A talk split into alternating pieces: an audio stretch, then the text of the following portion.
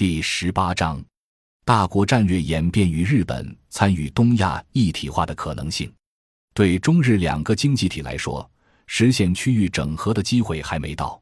假如排除东亚地缘战略中的西方强权控制，而只讲中日互动关系的话，目前大家都有些思考，已经看到了机会到来的曙光，当然是积极的，但不能以此为判断依据。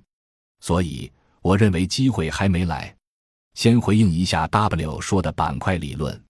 其中第一部分关于中国到底和欧盟、日本、美国至今的关系有什么摆布？W 对欧盟的态度是一贯的。认为是敌人，对美国的态度也是一贯的，是正在朝友好的方向发展。所以，W 现在提出这个战略就是南分北合、东联西进，这是一个很清楚的地缘战略摆布。W 在说这个战略之前，谈到日本未来发展态势，其中有两个主要的判断依据：第一个是经济上的，主要讲的是日本的贸易赤字和储蓄率下降；第二个是社会上的。那就是人口老龄化，但有一个数我不知道他为什么没有引，那就是日本是目前发达国家中综合债务对 GDP 比重最高的国家，并且是长期最高。这三点似乎都是不利因素。我想稍微补充一点：日本高债务跟其他国家不同，除了主要依靠国内储蓄对日本财政金融支撑之外，还有一个重要的东西。就是当我们看到战后整个世界格局的变化的时候，有一点很重要：以前的列强纷争到战后变成双寡头地缘战略，于是，在战后同步推进的是双寡头的双验证产业转移。美国对西欧和对日本做验证式的产业布局，那么苏联也是向东欧和中国在做产业输出。双寡头都试图完成地缘战略的控制，也就是说。假如这个产业资本阶段上还是传统的地缘战略控制的话，那么美苏这两个产业输出相对而言都是构成冷战对峙格局的战略条件。接着看后来的麻烦出在哪儿了呢？在于美国人完成了验证式的产业转移，形成了验证式的地缘控制，乃至于后来升级到金融资本阶段，东亚就变成美元湖。而这个美元湖原来最大的短板就是中国大陆，但因为中国二十世纪五十年代后期跟苏联交恶，到二十世纪六十年代开始双方敌对，使苏联没有完成验证式的产业转移，只对中国转移一部分就不仅草草结束，双方之间还发生了对抗，其客观演化的结果，最终是中国补了西太平洋美元湖的短板。再往深了说两句。二十世纪七十年代以来，世界进入金融资本主义。美国操作闭源战略与欧亚大陆用的是两只把手，一个是欧洲边缘的岛国英国，另一个就是亚洲边缘的岛国日本。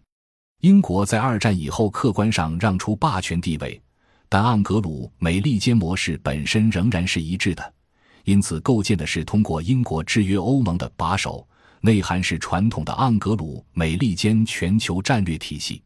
而日本则有所不同，主要是二战之后美军掌握日本军事命脉，而美国凭借军事强权扩张，同时又赋权于国家信用体系扩张的内在作用，派生出当美国完成军事掌控的时候，其实也就客观构建了日元跟美元之间依靠美国军事强权维护日元信用体系的战略结盟关系。例如，我们都可以看到，日本贸易顺差和长期债务率高的时候，其跟美国闭源战略是互动的关系。刚才为什么说对日本而言机会没有来？日本作为美元币权经济操控亚洲或者操控所谓西太平洋美元湖的把手，这种战略作用依然是非常强大的。我刚才提到的日本靠外向型经济长期以来只能搭美国便车才有巨大收益的分析，我认为日本会一直抱着这个大腿，直到抱不住才算完。因此，我说的日本的机会没来，在于这种日美互动关系的收益大于成本，日本才一定要把美国大腿紧紧的抱下去。所以，对他来说，自主选择的战略机会就还没有来。如果还是按照 W 的说法，那我这个东亚分析客观上带来了另外一个判断，那就是中国的机会也没来。直白的说，对日本来说还得继续抱下去，对中国来说可能刚遭遇怎么也抱不着的结果。还有与之相关的另一个不太成熟的判断，就是中美现在由经济而政治的关系变化。以往的经验是，中国对美的双重输出，通过出口更多造成美国经常账户的逆差，形成中国顺差；在大量投资美国政府债券，导致美国的资本账户更多顺差。这两者都有利于美国金融资本全球化。被中美双方的学者和政治家认为是构成 G 二的战略相关性的基础，但是现在看来有变，主要是美国从中国得到的低价格消费品，极大压抑其国内通胀率，使得跨国公司得到长期维持低利率的资金，反过来以极低利率的巨额投资投入中国，不仅直接得到中国高利率、低汇率的制度利益，而且几乎控制了中国外向型战略产业。这使得美国通过债务融资，反过来成为在中国投资的债权。这个债务演化为债权的间接收益，使美国在华公司盈利从二十世纪九十年代的不足百分之二十，显著提高到新世纪的超过百分之三十，客观的造成道琼斯指数表现良好和美国经济复苏。这些中国对美双重输出，虽然有利于代表金融资本的美国共和党。但却当然不利于在大选年试图从百分之九十九的反抗华尔街的百姓中争取选票的民主党。当前，奥巴马借贸易保护主义诟病中国和力促国内就业的经济政策，配合不顾一切的向中国转嫁极其政治成本，成为竞选策略。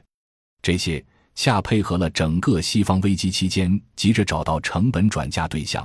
在国际国内各种问题领域对中国意识形态化的全面进攻，这些紧迫的情况已经不是中国多做双重贡献、努力维护美国大资本利益就能单方面奏效的。更何况，中国低技术含量出口产品的可替代性确实越来越明显。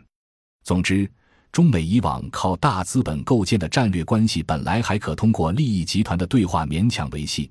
但近年来，因金融资本危机的全球深化而导致核心区越来越不顾长远的对外转嫁危机代价，